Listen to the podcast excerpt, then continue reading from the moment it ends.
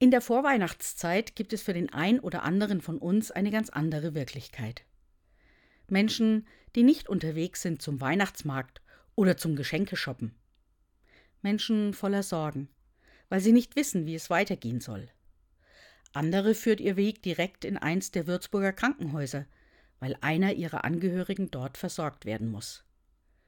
Mitten hinein in das Dunkel, aus Angst und Sorge, aus Schuld und Versagen und der Suche nach den richtigen Worten, sind es die alten Adventslieder aus den Kirchen, die diese Angst aufnehmen, ernst nehmen und eine ganz eigene Botschaft in das Dunkel senden.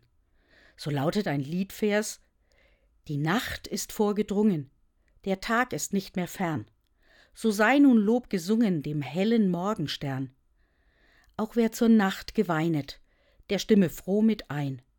Der Morgenstern bescheinet auch deine Angst und Pein.